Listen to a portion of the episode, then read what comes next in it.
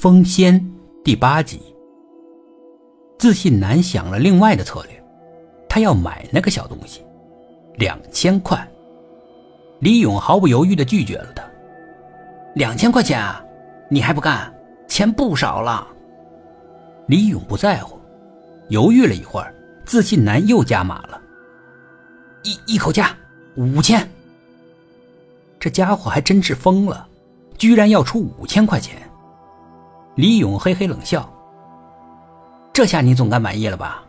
这可是天价了。”李勇却仍然摇头：“不，你出多少钱，我都不会卖的。”自信男惊讶的看着李勇，他认为李勇疯了。五千块钱你都不卖，你到底是怎么想的？真是搞不明白你了。我没怎么想，李勇说：“这小东西找我疗伤，我就得对他负责到底。”自信男终于忍不住了：“我咋觉得你这个神经有点不正常呢？”李勇笑了：“是吗？也许吧。他真是疯了，哎，他他神经有点不正常。”自信男摇着头对姑娘说。他本以为姑娘会站在他的一边。吃饭吗，姑娘也需要吃晚饭啊，当然应该支持自信男了。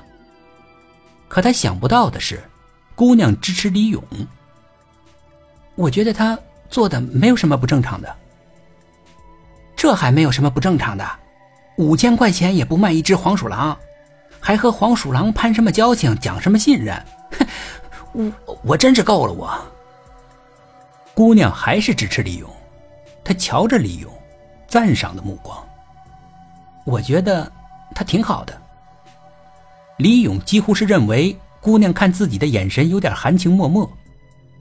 自信男有点气急败坏了。他好，他好在哪里？姑娘并没有直接回答自信男，她转而瞧着李勇怀里抱的小东西。小东西探头探脑。似乎知道大家在谈论他。你看他多可爱呀，你怎么就忍心吃它呢？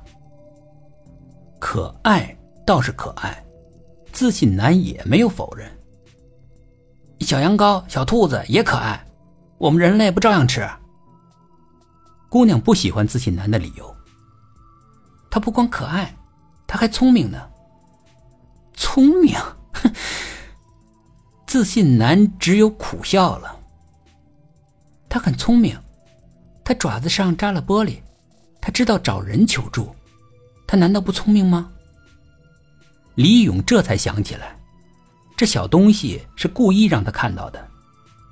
要不他怎么不躲在旁边的灌木丛里？那样，李勇就很难发现他。他尤其智慧的地方，他还会挑人。姑娘对自信男说：“挑人，什么意思啊？”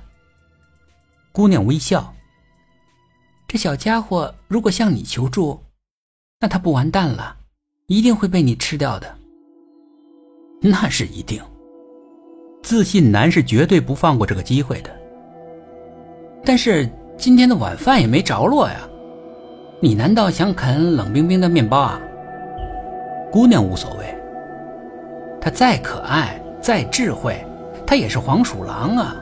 我们可以用它充饥，做一锅香喷喷的肉，热腾腾的汤。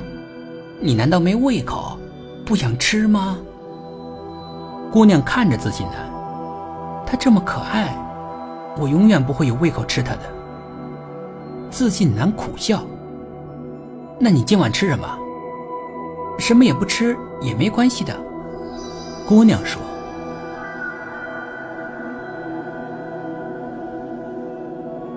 本集故事播讲完毕，点击上方的订阅，订阅不迷路。